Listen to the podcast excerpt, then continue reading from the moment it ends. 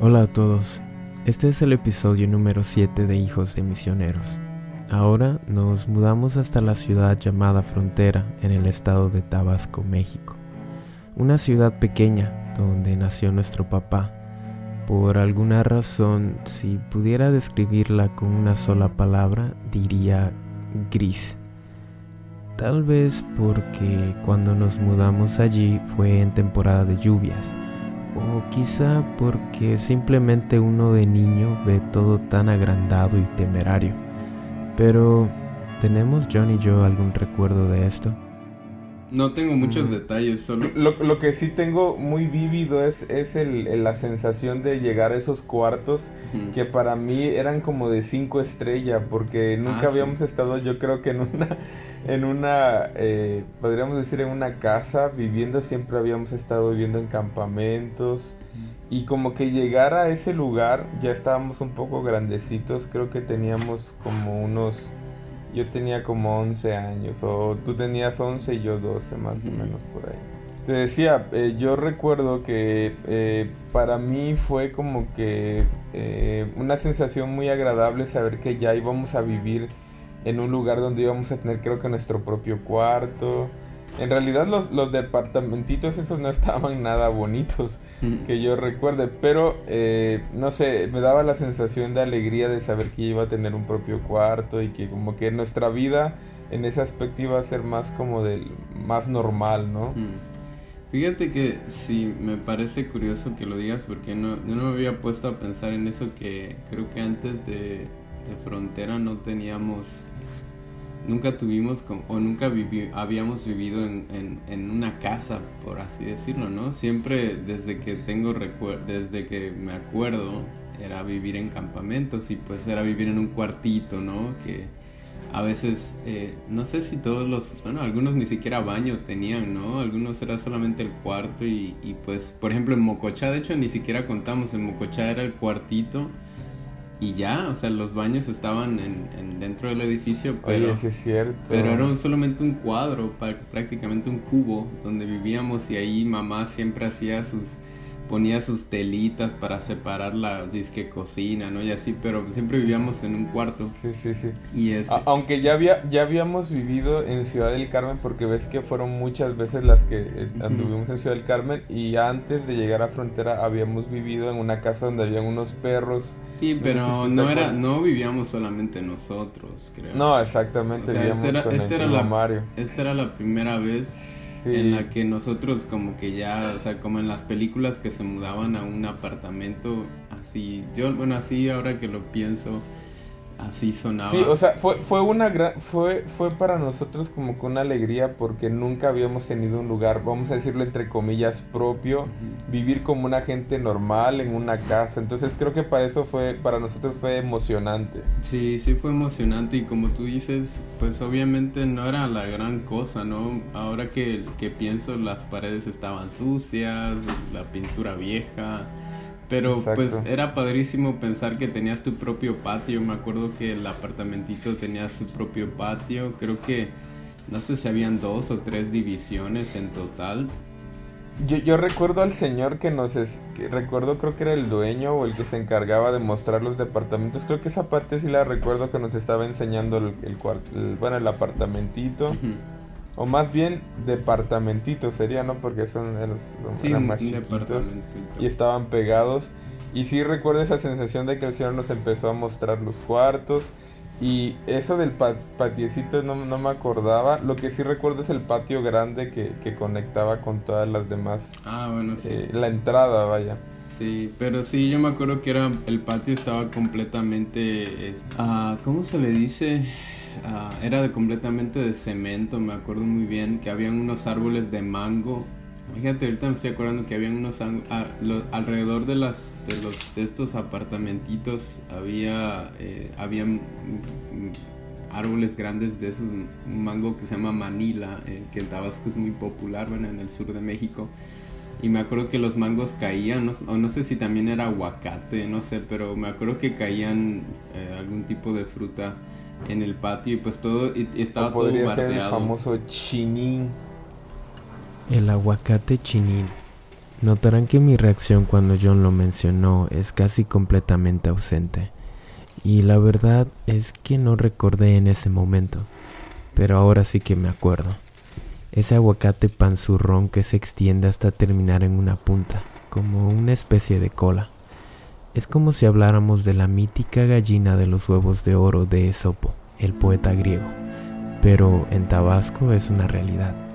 Los aguacates, mangos, naranjas y demás frutas aparecen asesinados en masa por todos los caminos y carreteras posibles, como una satírica oda a la pobre riqueza de México. Ándale, bueno, no me acuerdo. Era el, primo del aguacate. Bueno. pero sí, este, fue una gran, podemos resumir que fue para, para los dos, creo que ahí coincidimos que fue algo positivo, ¿no? Sí. Como que ya sentirnos normales, vivir en una casa normal. Sí. Y pues obviamente como niño no te das cuenta de pues si está fea o está bonita. Realmente para nosotros era una, una casa bonita. Oye, bueno, pues eh, yo quería contar sobre eh, el recuerdo que tengo porque te decía que me acuerdo de algo que pasó el primer día. Estoy casi seguro que fue el primer día o el día que amaneció siguiente a cuando nos, nos fuimos allá, cuando ya estábamos en ese apartamentito. Y a lo mejor tú no te vas a acordar, pero yo me acuerdo muy bien que era una mañana y pues obviamente no teníamos amigos, no conocíamos a nadie, éramos nuevos. Y a esos lugares se les conoce como vecindad, ¿no? Porque son varios apartamentitos o... Sí, apartamentos juntos. En Departamentitos, sí. Entonces, eh, me acuerdo que eh, era, la era una mañana, no sé si del primer o segundo día, y había un niño ahí.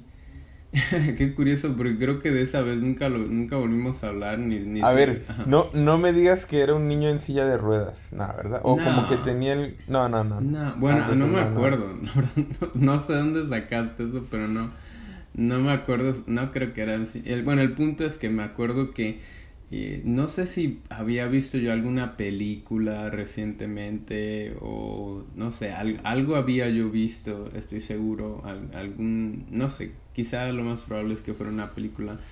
Y me acuerdo que cuando vi ese niño como que me acordé de alguna forma de esa película y me acuerdo que fui, le, o no sé si lo pensé, bueno ya ni me acuerdo, pero el caso es que yo creo que fui y le dije, ah, no te imaginas que tú y yo vamos a ser grandes amigos.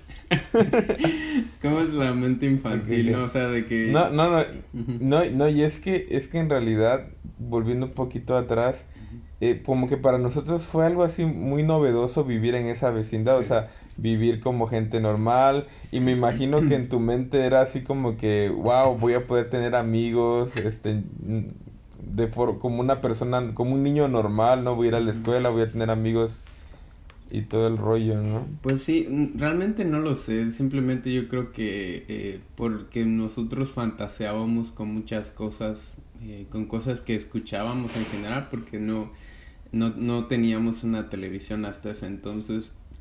Creo que por alguna razón yo lo hice así, pero ahora que lo pienso, no sé, me, cada vez que recuerdo eso me da como que cierta vergüenza de de que era muy infantil, bueno, era un niño, obviamente, pero mi pensamiento era como que muy, este, ¿cómo ¿cuál es la palabra esa para describir a los niños? que Muy inocente, como que quise sonar muy de película, pero creo que nunca jamás volví a ver a ese niño, nunca hablamos ni nada, entonces... Este... Pero tú recuerdas que probablemente tú le dijiste, lo que tú no sabes es que vamos a ser los mejores amigos.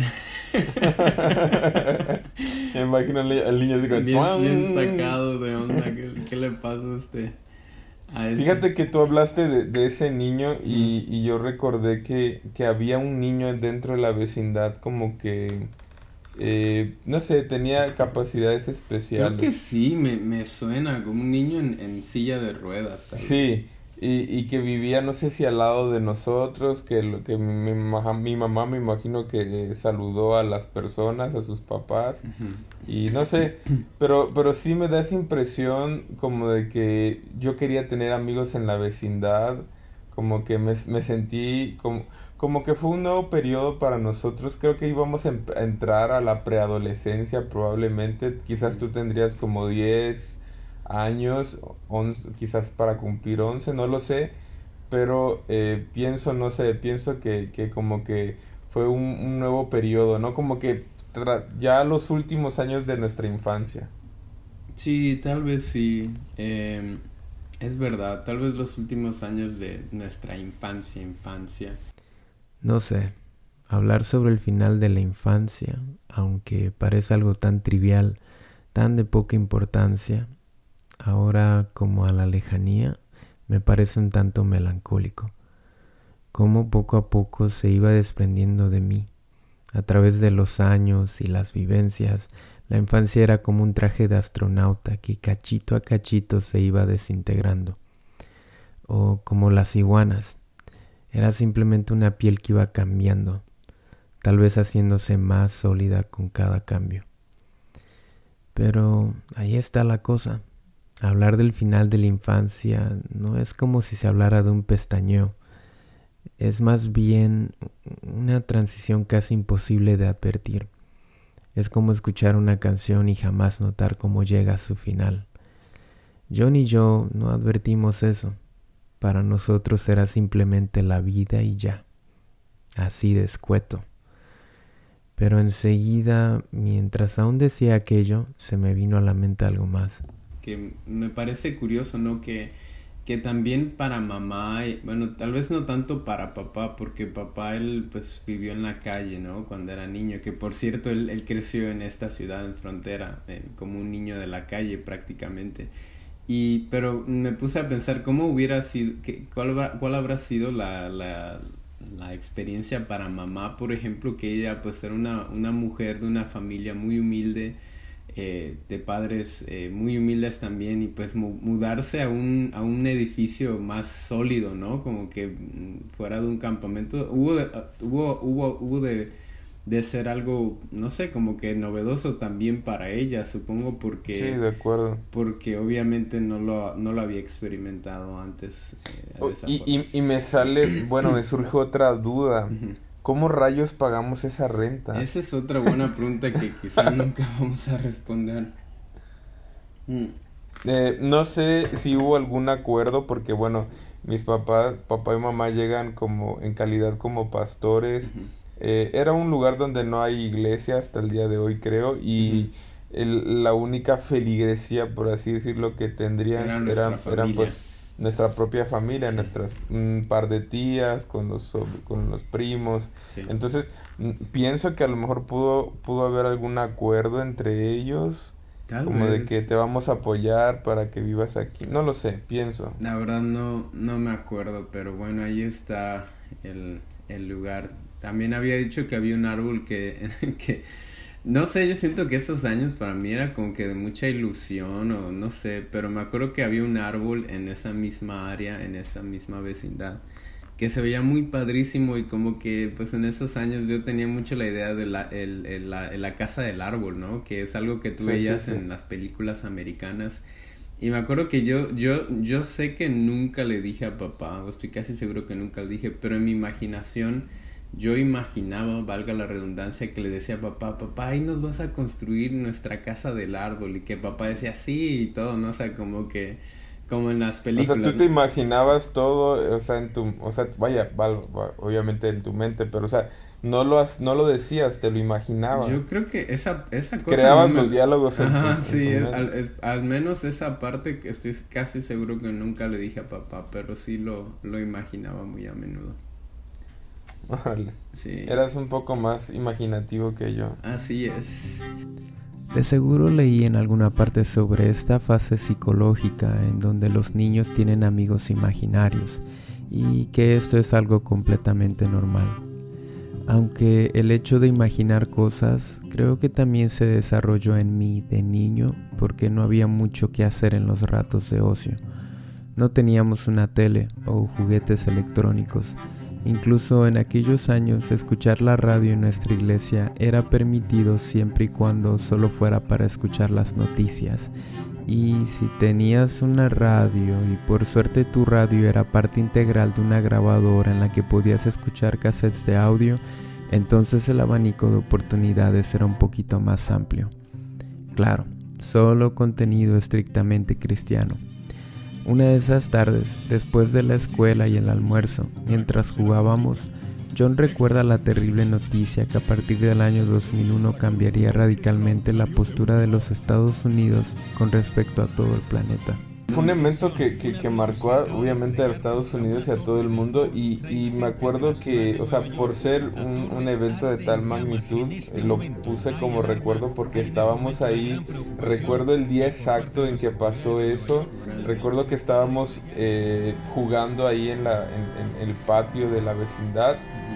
Y puedo recordar en las televisiones de los cuartitos que estaban ahí enfrente donde nosotros con, con, con, la noticia, ¿no? Viendo las dos torres con el humo, como, como normalmente se ven en, en, los videos cuando las torres están ya humeando. Y, y no sé, o sea, obviamente nosotros eh, pues no nos enfrascamos tanto en el tema, pero sí recuerdo que fue ahí, eh, fue en ese lugar donde eh, pues sucedió, ¿no? La, la, la, una de las grandes tragedias eh, de todos los tiempos. Y pues sí recuerdo no que nosotros aunque éramos bueno en mi caso aunque era muy niñito muy jovencito eh, sabía que algo muy fuerte había pasado. Es curioso porque uno de, eh, uno de los temas que siempre me ha llamado mucho la atención por la magnitud como tú dijiste ha sido el 11 de septiembre que pues fue cuando los aviones estrellaron en y fue en el fue en el 2001 no Day la verdad no me acuerdo. Sí, me parece que sí fue 11 de septiembre del 2001. Ahora, sería interesante que tomando esa fecha podamos sacar ahora sí la, edad exacta que tú tenías. Pero qué tal si no fue en frontera, ¿verdad? ¿Qué tal si no fue en frontera donde, donde lo, lo vivimos? ¿Y lo del 11 de septiembre? Ajá. No, o sea, por eso yo puse como uno de mis recuerdos porque eh, lo tengo súper claro que fue en frontera. Entonces tenías 10 años, ¿no? Del 91 al 2001. Sí, supongo. Aproximadamente. Sí. sí. tenías como 10 años. Pues decía que, es un evento importante para mí por la forma en cómo eh, sucedió y las cosas que sucedieron alrededor de esto y creo que vale la pena recordarlo porque hace poco me acuerdo hace algunos años eh, me puse a ver un documental acerca de las personas que se que se lanzaban de los edificios y hasta la fecha sigue siendo como que un suceso que, realmente me impacta. O sea, me pongo a, me he puesto a pensar, ¿no? Cómo una persona tomaría una decisión tan, eh, no sé, tan compleja de decir, oye, bueno, se está quemando mi edificio, no tengo a dónde ir y pues voy a saltar, ¿no? O sea, de, saltar significaba que iban a morir pues estrellados como un huevo, ¿no? En la calle. Y este... Y no sé, es, es un tema muy especial. Bueno, quiero decir especial en el... En el con la intención... Muy sensible, Muy sensible, sí, ¿no? Pienso que, que, fue algo muy, muy, muy... Muy, muy... Ahora sí que, que, que fue algo muy perturbador y, y realmente, no sé, pienso que esas imágenes eh, que, obviamente hoy están en, las puedes ver en videos, que en su momento las viste en la televisión, o sea, son imágenes que nunca se te van a borrar, yo creo que en la vida, ¿no? Sí, Muy fuertes. The Jumpers, o los que saltan, los saltadores. Ese es el nombre que se le dio a una serie de personas que fueron videograbadas mientras saltaban desde sus pisos en aquel trágico día, el 11 de septiembre del 2001. Debido a que los aviones se habían incrustado muy por arriba de los pisos más altos, es posible que algunos incluso hayan saltado desde una altura aproximada a los 390 metros. Para que se den una idea, el rascacielos más alto en la Ciudad de México hoy en día es la Torre Mítica, con 267 metros, y la Torre Obispado 1 en la ciudad de Monterrey, con 305.3 metros, es el rascacielos más alto del país y también el primer rascacielos más alto de América Latina en la categoría de superalto. A esa altura, una persona descendería a una velocidad de aproximadamente 241 km por hora, lo que daría como resultado a que al menos nos tomaría unos 10 segundos alcanzar el suelo.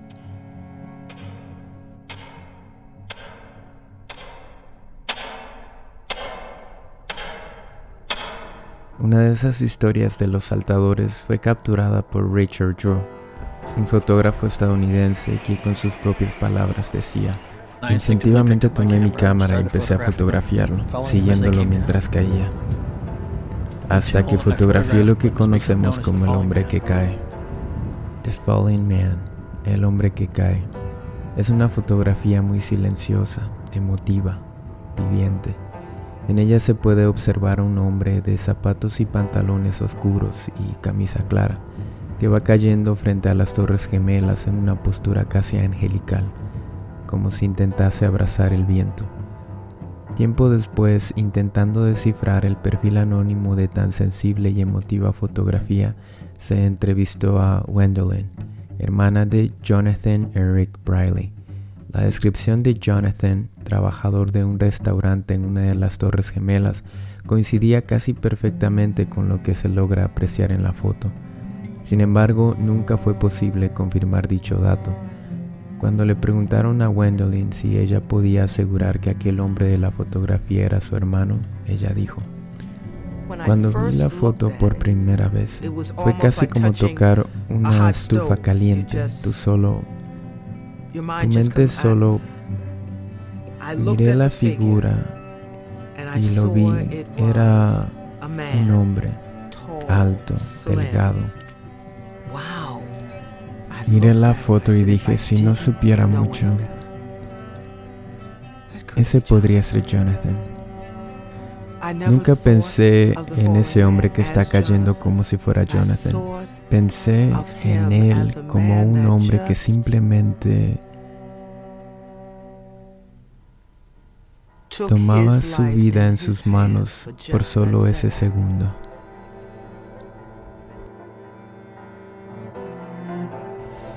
Pero bueno, eh, pasemos a algo más alegre, mi Johnny, y es la comida.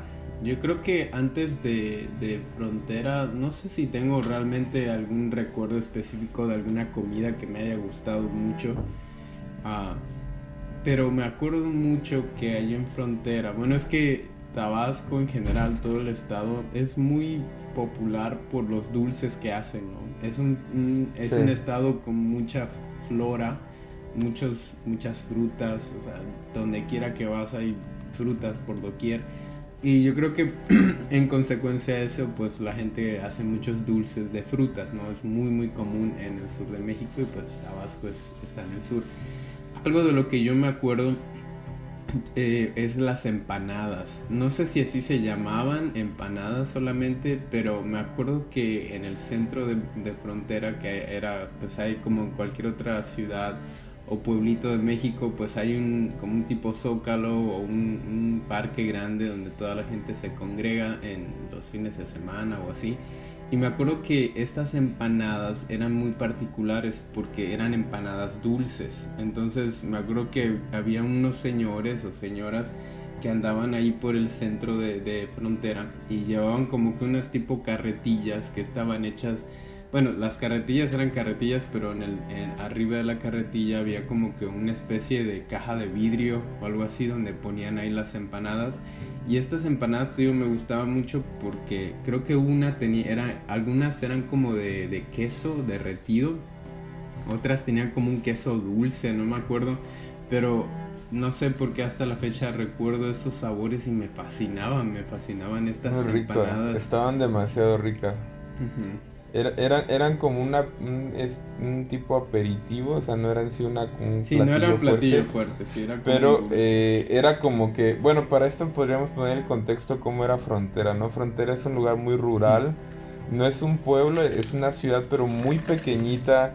Eh, o al menos así nos acordamos cuando éramos niños, sí. a lo mejor ya crecemos. No, no, no, y de hecho, de hecho, probablemente sí ya creció, pero entré a Google Maps y pues ya sabes que normalmente están un poco actualizadas las, las fotos de satélite. Y pues sí, se sigue, se, sigue viendo muy rural, o sea, era una ciudad pequeñita, como, como estamos acostumbrados aquí en México, donde hay una catedral en medio de la, de la ciudad, un parquecito muy bonito. Entonces, y, y, y, para esto Frontera es un puerto, o sea, tiene su muelle que da hacia el Golfo de México, sin, obviamente, y eh, pues no sé, o sea, es un lugar playero, o sea, tú vas al, no sé, al centrito para, por tus compras, al mercadito para comprar pescado fresco y si tienes hambre, como tú dices, te puedes encontrar con estos, estas personas que andan con sus carretillas vendiendo esas sabrosas empanadas, ¿no? Bueno, y, y pues obviamente tenemos que hablar de el dulce con pozol, ah, ¿no? Claro. Porque es un clásico de los tabasqueños. Yo soy tabasqueño. eres tabasqueño, tenemos un papá tabasqueño vivimos en Tabasco y tuvimos que eh, disfrutar de esta... Yo creo que sí es una gran combinación ah, porque el dulce que hacen, como tú bien dijiste, normalmente es de una fruta, puede ser dulce de coco o dulce de calabaza, que eran creo que las, los, más, los más los clásicos. Y eh, tú lo acompañabas tu dulce con esta bebida tan emblemática de Tabasco que es el pozol, que es, es cacao, ¿verdad? Es cacao mezclado con... Molido con... mezclado con... Creo. Ah, cacao mezclado con... Con avena. bueno, es que hay diferentes tipos, ¿no? Hay, hay diferentes tipos de pozol, pero sí, en, en, en pocas palabras es, es cacao es molido y bueno, tú lo puedes licuar con leche, lo puedes licuar con agua. Bueno, el chiste es que te sale una bebida muy eh, pues, curiosa, muy interesante. Sí, muy, con un sabor muy interesante, pero pues obviamente el, el, el pozole en su estado natural pues es simple, o sea, sin azúcar. Es amargo, diría yo. Es exactamente, entonces como que sí combina con tu dulcito y tomando tu pozolito. Fíjate que, es curioso que hablemos sobre el pozol porque eh, yo recuerdo que por ser tabasqueño, nacer en Tabasco, siempre sentí como que como que había como que no me gustaba el hecho de haber nacido en Tabasco porque ya sabes, ¿no? Hay estereotipos de cada estado y siempre sentí como que yo no quería ser tabasqueño y una de las de las bebidas o de los de las cosas que representa que representa, ¿no? El, es el pozol. Y yo me acuerdo, fíjate, yo me acuerdo que yo siempre decía que no me gustaba o en algún tiempo llegué a decir que no me gustaba, pero la verdad es que era, eh, bueno, ah, no sé ahorita, la verdad no se me antoja ahorita si lo pienso, pero yo sé que me encantaba el pozol me encantaba cuando hacían esos eh, dulces. No sé qué tipo de... Eras pozolero, ¿eh? pozolero de esos de, corazón, pero pero obviamente no lo, no lo, no lo propagaba, no lo decía a los cuatro vientos, pero sí, qué, qué ricas. Había, un dulce de coco, no sé si te acuerdas, que es como... sí, eran los clásicos, el dulce de coco y el dulce de calabaza creo que eran de los, de los más, más ricos. Sí, me acuerdo que era algo Ah, algo que es, el sabor era tan perfecto, una tardecita después de, comerte tu, tu, pescado frito, te tenías que tomar tu taza de pozol y pues si había algún dulce o algo, uff, con eso. Exactamente. Oye, algo más curioso del pozol, ¿no? Que al final, o sea, la bebida pues es líquida, ¿no? Pero lo que es el grano del, del ya que está molido y todo el, cacao, deja una especie de... Eh, ¿cómo se le podría decir? Una, una especie de masa. sí, de grumos. Eh, es más como una masa, ¿no? Es como, una, masa. como... Y, y obviamente la, la, idea de al tomar este, esta bebida es que tienes que ir moviendo la masa para que no se quede estancada en el fondo. Y pues así. exacto. Pero yo... Hace un movimiento que, que, de ahí surgen muchos chistes, ¿no? Que tienen que ver con, con Tabasco, ¿no? como, el, bueno, como el chiste como el chiste muy, muy, muy que ya muchos se lo han de saber, ¿no? De que un tabasqueño se va a Estados Unidos y pues bueno, cuando llega pues ya muy cambiado, ¿no? Y, quiere aparentar que es, que es una persona más refinada, que, que ya se olvidó de sus raíces y cuando pues le invitan su pozol, ¿no? Como buen tabasqueño lo empieza a tomar, pero como tú, como tú bien dijiste, es una bebida que hay que estar moviendo constantemente con la mano para que no se asiente la masa, pues él eh, quería aparentar, ¿no? Quería, ¿cómo se dice? Este, eh, eh, quería guardar las apariencias, ¿no? Entonces, para poder mover su pozole y que no se viera tan, tan tabasqueño, pues dijo, y toda esta es su familia, todos estos, mientras, movía, su, su taza de pozol. Pues sí, y, yo recuerdo que algo que me gustaba mucho precisamente de la bebida era ese residuo que quedaba abajo y yo a propósito no movía eh, mi pozol Fíjate, no cada quien, ¿no? A papá le gustaba amargo, creo, y a mí no me gustaba moverlo para que al final me lo pudiera comer, no sé, como una especie de cereal, qué sé yo, no sé, cosa rara, pero, pero pues ahí está la bebida de los dioses. Fíjate que a mí no, a, mí nunca me, llamó mucho la atención, pero sí, eh, con leche me imagino que es una delicia. Pues bueno, pero podemos pasar al... sí, sí, claro. Obviamente yo también tomaba pozol. Este. El consejero del aire, papá. Si algún día sientes inmensas ganas de llorar, llámame. No prometo hacerte sonreír, más Lo que me acuerdo del consejero del aire, pues obviamente es que había una estación de radio que era como que, parece que era como una estación ya a nivel estatal, ¿no? Porque yo me acuerdo que casi donde, donde quiera que íbamos, no faltaba quien prendía su radio y estaba escuchando el consejero del aire, ¿no? Bueno, bueno, sí, para darle un poco de contexto a los que escuchen, eh, en Tabasco había creo que una emisora o un can como tú dijiste, un canal de radio que era muy, eh, muy del, muy este, ¿cómo se dice? Eh, era muy, muy de este, ay, eh, ¿cómo puedo decir? Cuando era, cuando era muy... Ah, era parte de ese de, Tabasco. Era bueno, era una emisora muy importante en, el, estado de Tabasco. Con mucha... Ya, ya una, emisora de, mucha costumbre, ya con... es que se me olvida la palabra, quiero decirla. Muy, ahí está, muy tradicional. Era una emisora muy tradicional eh, en el estado de Tabasco y había eh, un programa en esa emisora que se llamaba El Consejero del Aire, que era eh, pues un tipo que daba como que muchos consejos de forma espiritual, eh, aconsejaba a las mujeres, a los niños, sacaba ese tipo de reflexiones, ya sabes, acerca de la vida, de cómo... Entonces, donde quiera que uno iba a una casa, si tenían prendido la radio por ahí de las 10, quizá 9 de la mañana estaban pasando el consejero del aire.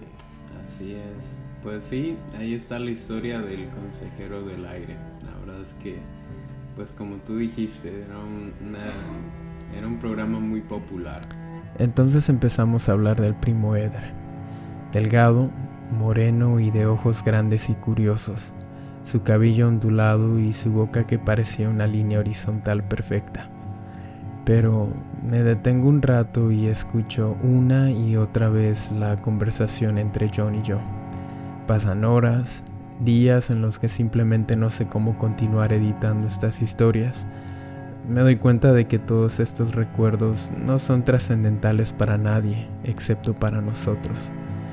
Entonces es cuando pienso en el primo Eder, en sus camisas polos sencillas, pienso en su paso por la vida, casi tan silencioso como imposible, en sus pestañas tan largas, en que nadie quizá jamás se sentó a preguntarle sobre sus pensamientos, qué era lo que veía en su mente.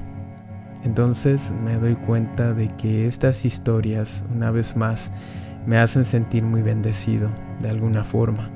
Tener la oportunidad de recordar a personas como mi primo Eder vale la pena, aunque solo sea para unos cuantos.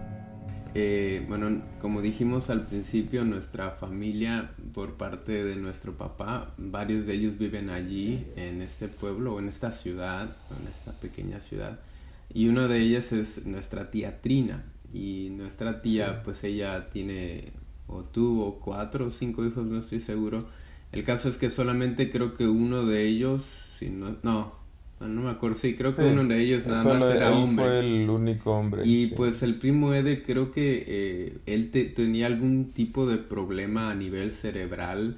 Ah, no sé, ahí sí yo no sé, no, desconozco cuál era su enfermedad porque él eh, pues se veía como una persona normal pero actuaba como un niño. Me acuerdo que él pues ya al, rondaba alrededor de los 15 años, no sé realmente cuántos, pero ya se veía un muchacho grande y este, y me acuerdo que sí, su, su actitud era como la de un niño que, bueno, hacía, varias travesuras tremendas eh, como, como niño, ¿no? Entonces, eh, lo que sí me acuerdo mucho de eso es que era como que su, su, su voz, su, su mirada de inocencia, eh, no sé, yo solo me acuerdo de eso, de que él era un, como que parecía un señor, pero, pero que tenía cara de, de, niño, o sea, sus gestos eran como de niño y pues algo que sí me acuerdo es que pues no muchos le tenían paciencia, ¿no? Porque pues como un niño, ¿no? Hacía lo que él quería a veces y pues, pues eh, nada. Solo... Sí, aparte en su, en su forma de hablar también había como un, tipo de, retraso, ¿no? O sea, no, no pronunciaba bien las palabras. Y pues como tú dices, era un muchacho muy, yo pienso que era un muchacho muy interesante porque a pesar de, de, de su calidad física o cerebral, como tú dices, que, no, pues obviamente tenía ciertos retrasos.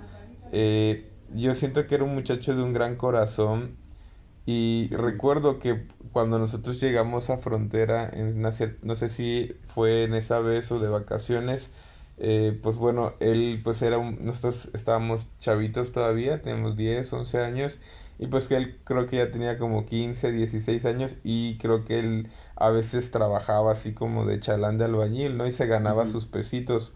Eh, ¿Cuánto más, no sé, cuánto más le pueden dar a un muchachito en aquel entonces? 30, 40 pesos al día.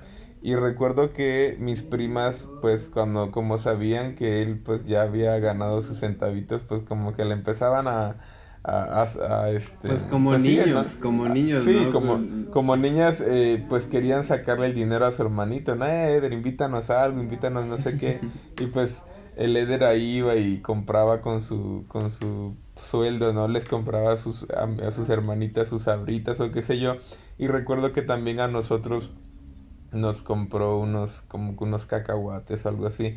Y no sé o sea siempre recuerdo esa parte como que con mucha nostalgia porque hoy me pongo a pensar o sea él era eh, un jovencito pero tenía la mente todavía de un niño y pues obviamente cualquiera se podía aprovechar un poco no por, por, por su, su calidad de, de su condición y pues no sé, me imagino rayos, el, eh, mi primo quizás estuvo todo un día ahí como albañil, ¿no?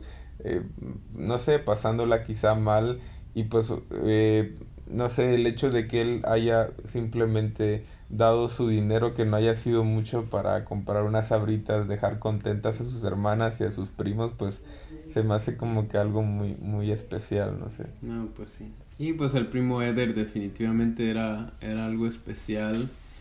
Y pues no dudo que también para pues mi tía, que en ese entonces, bueno, mi tía no, no vivía con su esposo, entonces pues ella tenía que mantener a, toda su familia, ¿no? Entonces también me imagino que para ella habrá sido pues difícil porque pues Eder eh, tal vez necesitaba un cierto trato diferente, ¿no? A cualquier otro, a cualquier otro jovencito y no dudo que para ella también fue pues fue pesado pero en fin, el primo Eder, realmente no tengo muchos recuerdos. Me acuerdo de su cara, me acuerdo de sus gestos, pero de ahí en fuera no, no me acuerdo.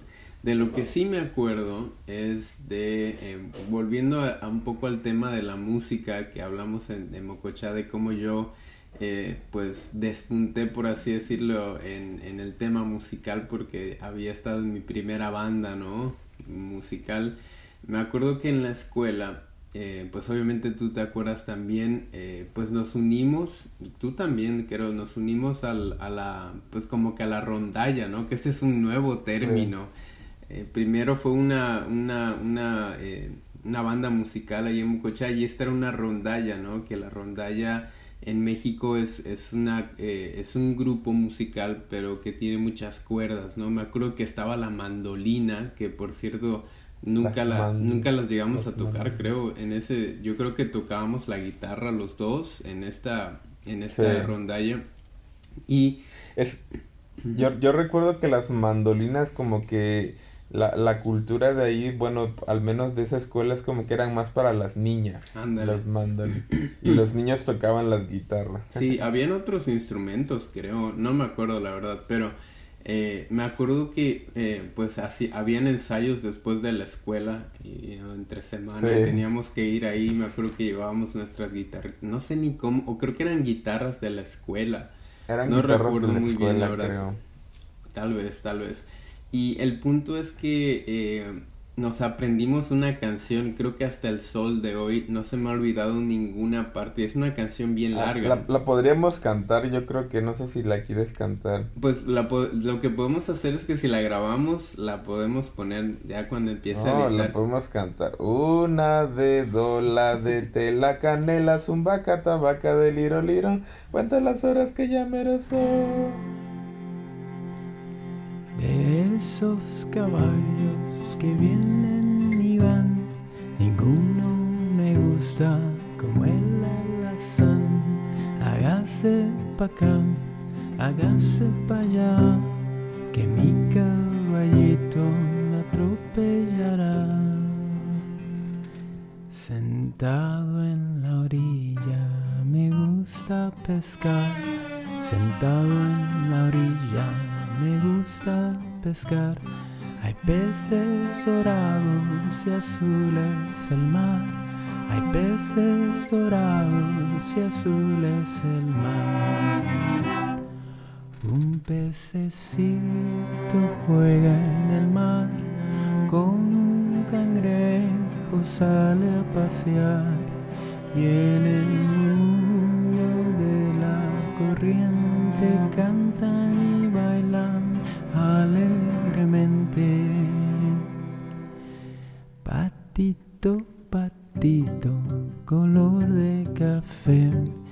qué estás tan triste?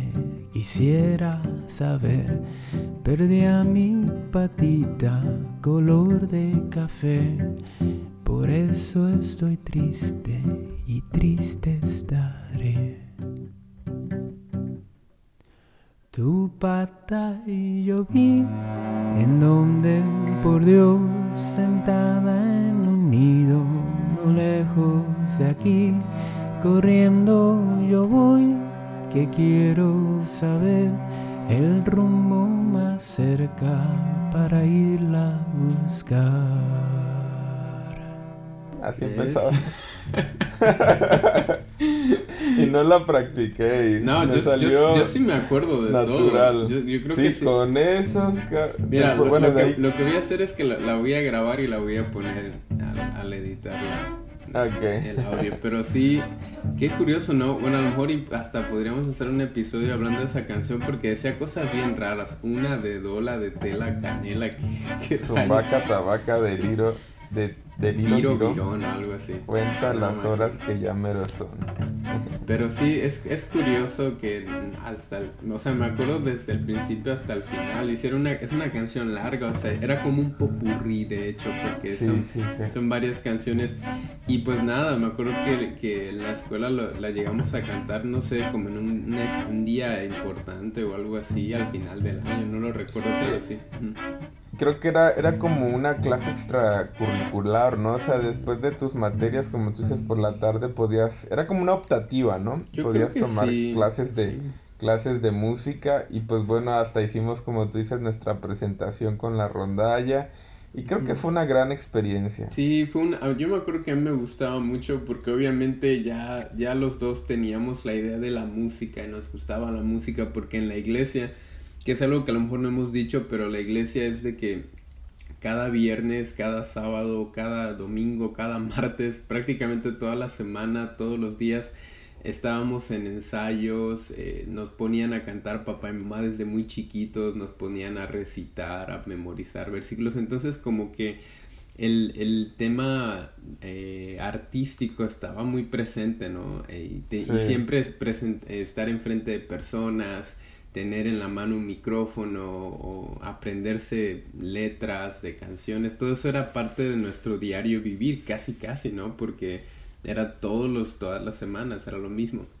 Y también por ser hijos de misioneros pastores, eso nos, nos ponía un poco más en las primeras líneas de los que quienes iban a cantar pues los pastores y sus hijos no tenía quienes van a eh, eh, no sé todo era siempre el, primero los pastores y sus hijos no y después de ahí el, los, los demás entonces, eh, pues sí, ahí está una de Dola de Tela Canel. Ni me acuerdo del nombre. Hay que, hay que investigar a ver si la encontramos por ahí. Estaría curioso escuchar la original.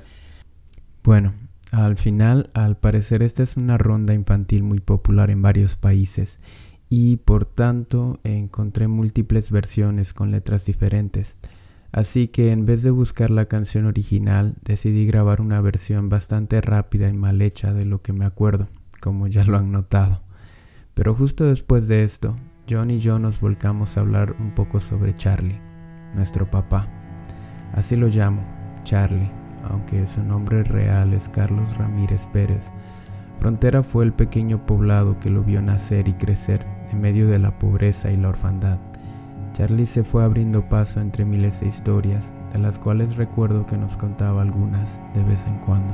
Eh, bueno, yo había dicho que, bueno, ya habíamos comentado, ¿no? Que, que eh, Frontera fue el lugar que vio nacer a nuestro papá. Y yo creo que esa sería otra historia, ¿no? Contar eh, la historia de papá que es muy, eh, pues vamos a decir un poco trágica, ¿no? Porque pues él fue prácticamente abandonado cuando era un niño eh, y pues de ahí en fuera se la vivió prácticamente en la calle, ¿no? Como, un, como una persona de la calle.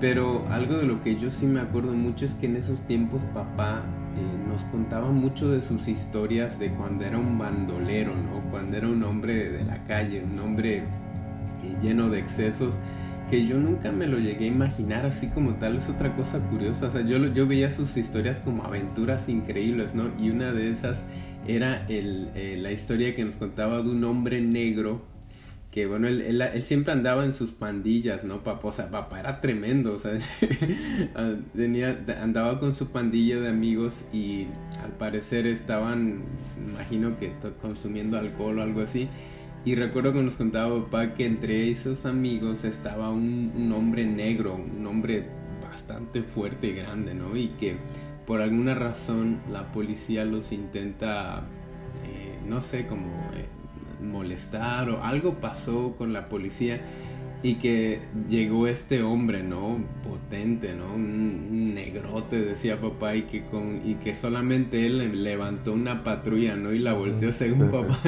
No sé qué tan real haya sido eso, pero me acuerdo que yo, yo me imaginaba un negro, un negrote así de esos tronchados, ¿no? Como decimos en México, levantando la patrulla, ¿no? Volteándola. Por ¿Y si te acuerdas del desenlace de esa historia? no, ¿cómo termina? O sea, si te acuerdas ese hombre negro, o sea, de dónde salió? O sea, ¿cómo es que lo relacionas con Frontera? No, no, no tengo idea. Ok, pues bueno, ahí te va. O sea, nosotros íbamos a la primaria y en esa primaria creo que había un conserje. Y siempre que papá eh, veía al conserje nos decía, miren, ese es el, ese es el hombre del que les hablo, que levantó la patrulla. No. y, y yo recuerdo que un día yo fui y le pregunté al señor, al conserje, oye, es que mi papá nos dice que, que usted levantó una patrulla un día. ¿Y qué te dijo? Y el, y el señor nada más como que se medio rió, bueno, se sonrió y me dijo, ¿quién, ¿quién es tu papá? Y como que yo pues obviamente intenté decirle, ¿no? ¿Cómo se llamaba papá y no sé qué? Pero ahora que me, que, me pongo a pensar, en realidad yo creo que ni siquiera sabíamos si papá estaba seguro de que ese hombre era. Oiga, señor, usted es el que tiró la patrulla. Ay, ay, ay. No, pues, pues no sabemos, queda en incógnita, pero esa era una de las historias que a mí me impresionaba. Otra de las cosas, de las historias que me acuerdo, era cuando papá nos contaba de de cómo era estar en el mar, ¿no? Porque papá fue marinero o marinero mercante por muchos años, o sea, todo el tiempo que vivió en la calle, pues él, él aprendió a ser pescador, ¿no? O sea, se juntaba con la gente eh, adecuada y, y, poco a poco él se fue enrolando en ese mundo de la pesquería. Y me acuerdo que él nos contaba cómo se vivía una tormenta en, en, en un barco, ¿no? O sea, en, en la mar adentro, o sea, en alta mar. Y, me acuerdo que yo me lo imaginaba mucho de que él decía, no, o sea, decía, esto, es, esto muchachos, o sea, esto hijos es algo serio, estar en la mar por muchos días, semanas, cuando hay una tormenta. y me acuerdo, no sé, yo me imaginaba tormentas así, ¿no? Como las, como las vemos hoy en películas o en videos. Y realmente, pues es algo interesante, ¿no? Ah, al igual me acuerdo mucho de la historia de papá nos contaba cómo habían lastimado al tío Mario, eh, nuestro tío Mario que es su hermano menor, no sé si es menor o mayor, no me acuerdo, pero es menor. Así como tú y yo que nos llevamos muy bien, ellos eran como que pues los hermanos que se llevaban bien, ¿no? Porque tenían otros hermanos, pero creo que entre el tío Mario y papá pues eran los que se llevaban mejor, quizá porque estaban cercanos a la misma edad, no sé. Y, sobre todo porque eran hijos de papá y mamá. Ándale, bueno, hasta eso. Recuerda que varios de, nuestra abuelita, eh, pues fue una. Tuvo varios, o, sea, tuvo varios, varias parejas. Varias parejas, sí. Y, este... Y, y, mi tío Mario con papá eran hermanos tanto de mamá como de papá. Ándale, entonces, eran hermanos carnales, por eso. Y aparte que tenían casi la misma edad. Exacto. Y pues también ambos trabajaban en lo mismo, ¿no? ambos, ambos habían. Eh, sabían lo que era pescar y estar en el mar. Y me acuerdo mucho que papá contaba esa historia, ¿no? De que el tío, ellos, bueno, que habían ido a una cantina y papá por alguna razón andaba como que el medio afuera o algo así, ¿no? De la cantina o en alguna otra parte. Y el tío Mario pues estaba ¿no? dándose, tomando sus, eh, bebidas alcohólicas y que de repente llegó una persona y que pues lo empezó a amenazar con un cuchillo, un machete, no, no recuerdo muy bien y este, pues al final donde le estuvo amenazando en una de esas, el machete le llega a dar en uno de los, eh, creo que abajo del ojo, ¿no? Entonces pues es una zona muy sensible y pues que empezó a brotar mucha sangre y como que el tío se andaba desmayando y alguien corrió a avisarle a papá, ¿no? Que, ah, tu hermano, este, alguien lo está matando, lo están acuchillando, qué sé yo. Y que enseguida salió papá corriendo, ¿no? Y me acuerdo que pues él enseguida, creo que tenían un tío que era jefe de policía o algo así, enseguida él llamó y trajeron una ambulancia, ¿no? pues al final el tío se, pues se salvó, ¿no? Gracias a Dios. Pero me acuerdo mucho de esa historia de cómo, pues, eh, ah, no sé, como que había esa camaradería, esa hermandad tan profunda, ¿no? De que papá, pues, eh, siempre estaba al pendiente de cómo estaba el tío Mario y viceversa, también el tío Mario pues ahí siempre estaba al pendiente de papá. O sea, que eran inseparables, ¿no? Eran los hermanos inseparables. Sí, sí, sí. Sí, realmente el tío Mario con papá tienen eh, muy, buenas historias, ¿no? Siempre se cuidaron la espalda y pues siempre, este, pues como tú dices, anduvieron embarcados en, el, en, las mismas, en los mismos, en las mismas empresas. Sí. Y pues bueno, hay muchas historias interesantes de ellos. No sé qué tan particular sea para todos la primera visita al dentista. Siendo hijos de misioneros no era algo a lo que estuviéramos acostumbrados.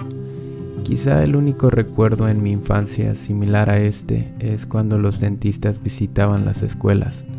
Nos daban sus charlas de cómo debíamos cepillarnos los dientes mientras nos mostraban imágenes agrandadas de las muelas con caras pálidas y enfermizas por una picadura.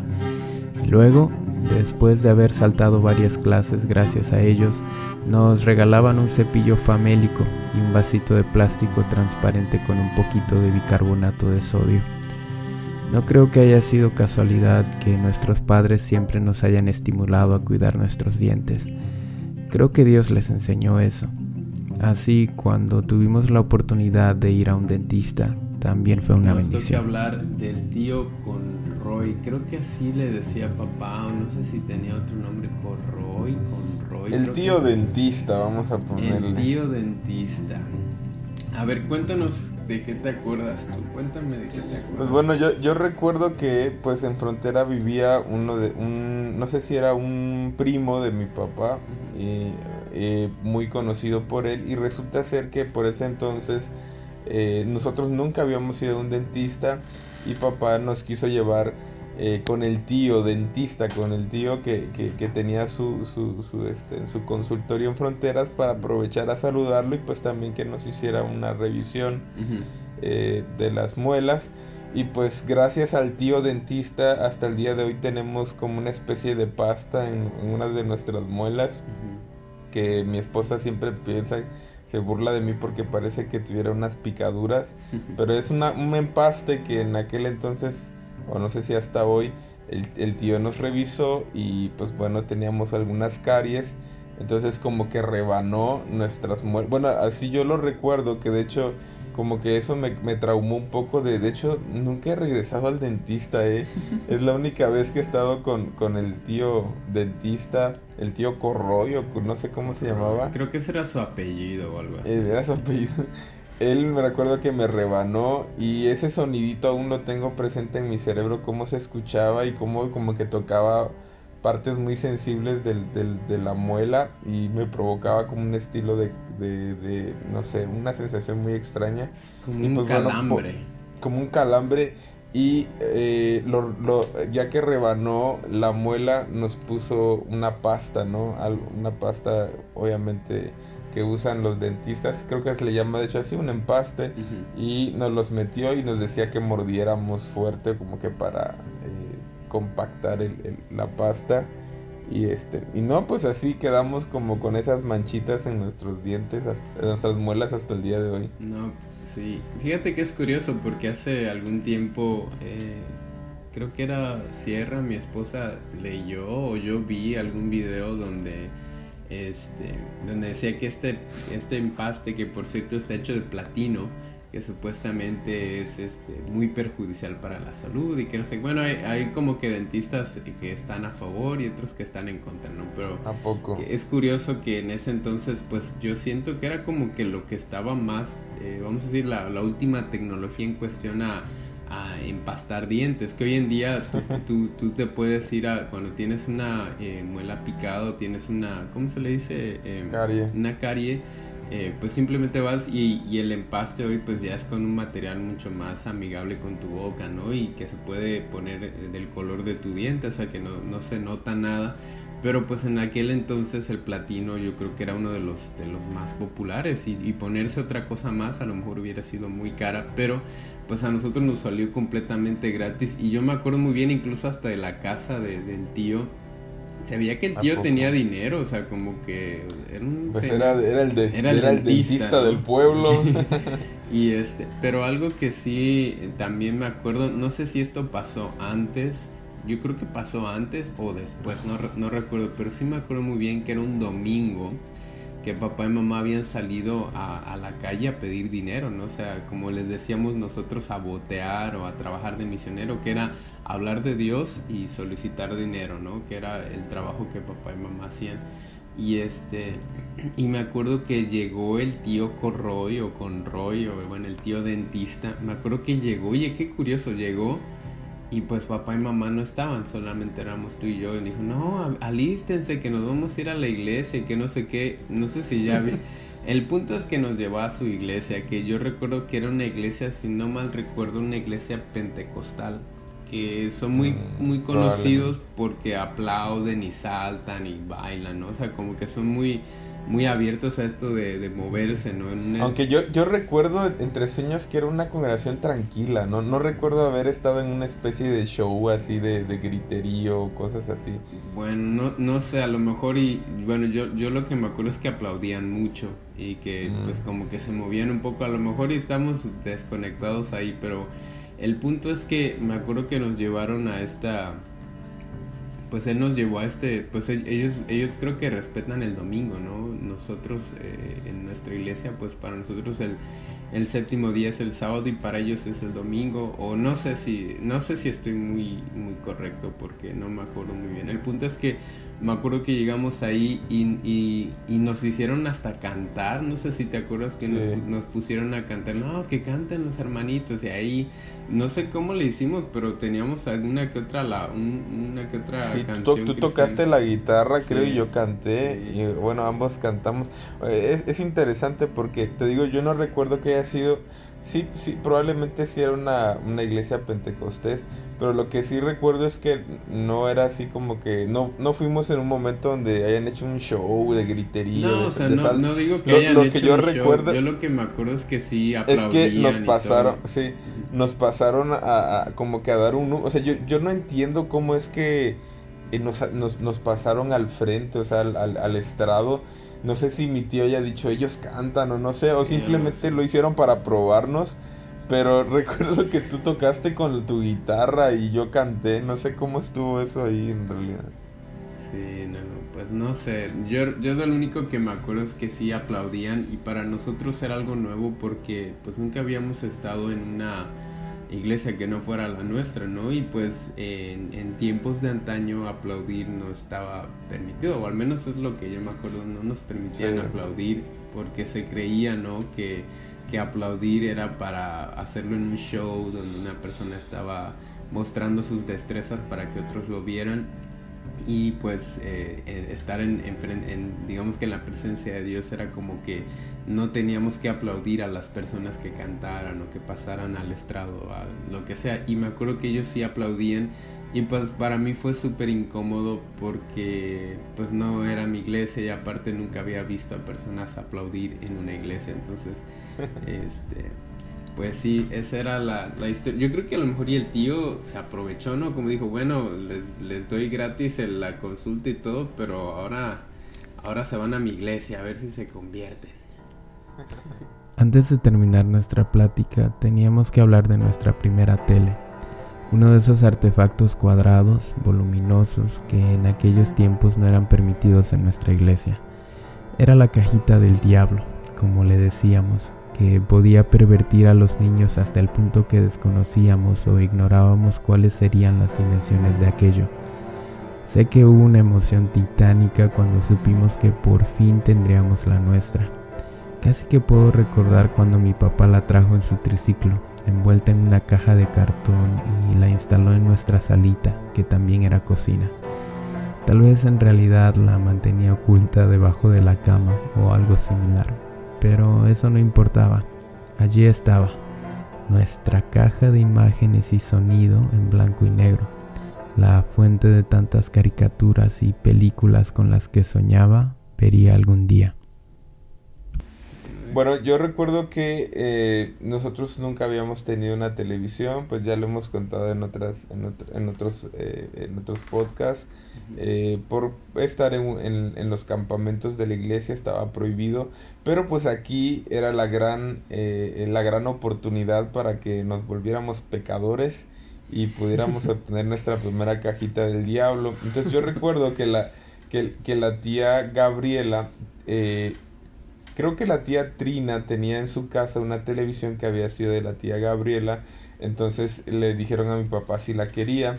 Y recuerdo que eh, la llevaron a la, casa, era una televisioncita muy pequeña, de blanco y negro, que solo le podías ajustar el brillo y, otras, el contraste, no sé. Pero eh, sí recuerdo muy bien que para nosotros pues sí fue de mucha alegría tener eh, esa, esa, forma de distracción. De hecho, creo que estaba en nuestro cuarto la televisioncita y, y veíamos el Chavo del 8 por las tardes y creo que mamá y papá veían la, las noticias en la mañana. Entonces, eh, no sé, era, se me hizo como que uno de los grandes de los grandes recuerdos por ser nuestra primera televisión. Es, es gracioso porque sí me acuerdo, aunque no me acuerdo exactamente de esa televisión, pero sí me acuerdo que para nosotros era como dar un paso gigante, ¿no? Porque aunque fuera en blanco y negro, para nosotros era como HD, ¿no? que bueno, en ese entonces ni siquiera existía la, la, definición, la alta definición, pero nosotros veíamos las imágenes increíblemente geniales. Yo me acuerdo, o sea, lo que nunca habías visto en tu vida, el tener un, un aparato de esos en tu casa. Y yo sé, yo estoy seguro que, que papá y mamá eh, no lo ponían en un lugar hacia la vista, sino que la escondían, o sea, todo el tiempo estaba encerrado, ¿no? en un lugar, porque pues para nosotros era, ahora sí que esto sí estaba súper prohibido, tener, tener una televisión y ser hijos eh, y ser misioneros, y, no solo misioneros, pastores, no solo se oía mal, sino de que realmente estaba prohibido, o sea, a nadie le, a nadie le permitían, siendo misionero, mucho menos pastor, tener pues una sí, sobre todo si, si vivías en un campamento, ese, ese, esa era la parte más delicada, ¿no? Imagínate un pastor en un campamento, pero bueno, creo que papá fue muy permisivo aquí porque no vivíamos en un campamento, yo, digo, Yo, digo que al final, o sea, estaba, no estaba permitido porque ellos eran pastores, o sea, el pastor no se libraba, no sé si a lo mejor habían misioneros que, que tenían sus televisiones, pero era casi imposible porque Frontera a diferencia de la mayoría de los lugares donde fuimos, como tú dijiste, no había un templo, no había nada, entonces... No, era una casa normal. Entonces, eh, aún así yo siento que no, no fue así como de que papá dijera, ah, bueno, porque vivimos en un departamento, entonces sí podemos tener. Fue porque yo siento que papá quería que nosotros también, de alguna forma, como que no estuviéramos tan separados de, de, lo que pasaba en el mundo. Y aparte, pues yo creo que a él también le daba un poco de emoción tener su, su, su televisión. Y, me acuerdo que, que mamá era la que como que si ella no estaba tan feliz de tener, porque mamá siempre era como que no, nos van a regañar, nos van a decir algo. Pero pues independientemente de eso, yo siento que fue, fue algo muy lindo, muy especial porque al final los dos lo permitieron y, y, no sé, a mí me daba mucha emoción que cuando salía de la escuela sabía que, bueno, ay, ya voy a poder ver la televisión, ¿no? Como los otros niños. Y pues en ese momento era algo malo, era algo eh, que, que, que, estaba completamente eh, prohibido en nuestra iglesia, pero yo siento que al final fue de cierta forma una bendición porque aprendimos cosas que que a lo mejor no las hubiéramos aprendido si hubiera sido por la televisión, ¿no? Conocer estos programas nos ayudó a de alguna forma integrarnos más fácil con otros niños en la sociedad y no sé. Yo creo que el hecho de que papá y mamá nunca nos hubieran dicho, no, así de plano, no, nunca van a tener esto, nunca van a... Eso nos ayudó mucho. De, hecho, bueno, recuerdo una cosa muy, muy, se me, me recordó ahorita este, una escena cuando vivíamos ahí, teníamos la televisión y un, y un fin, de, fin de semana llegó la tía Cristina, fíjate cómo, cómo recuerdo eso, llegó, creo que habían comprado un carro, entonces como que anduvieron de viaje y quisieron pasar, supieron que nosotros estábamos en frontera y quisieron pasar la noche ahí, estaban viajando. Y recuerdo que Betty, nuestra prima, pues era una, una chava, no sé, todavía tendría sus 17, 18 años, estaba joven jovencita y, y, cuando llegó estaba desesperada porque creo que era viernes y iba a ser el final de la novela. Entonces como que se alegró porque nosotros te preguntó ¿y tienen televisión? y como que sabía obviamente que nosotros pues éramos hijos de misioneros y papá y mamá pastores pues obviamente sabía que no, no teníamos televisión pero se alegró cuando cuando supo que teníamos televisión. Y no sé si no sé si, si al final no pudo ver el final porque creo que era viernes y pues creo que papá dijo que no prendíamos la televisión. No lo sé. O le, le dio permiso para que ella viera el final de su novela, pero sí me acuerdo de esa de esa parte. curioso, la verdad yo no, no me acuerdo de eso, pero qué interesante. Sí, sí, sí me imagino a papá diciéndole, no hija, no podemos, es que hoy es viernes y la puesta del sol. O quién sabe, a lo mejor y sí hasta le dio permiso. No, yo creo que sí le dio permiso. Yo, papá siempre fue muy, no, no fue una persona muy, muy tolerante, la verdad. Sí, era muy tolerante, muy abierto de la mente. Bueno, pues hemos llegado a la última parte de este episodio. Quiero agradecer a Dios, a mi hermano, a mi familia, a las personas que escuchan este podcast. Y pues nada, nos vemos en el siguiente episodio. Adiós.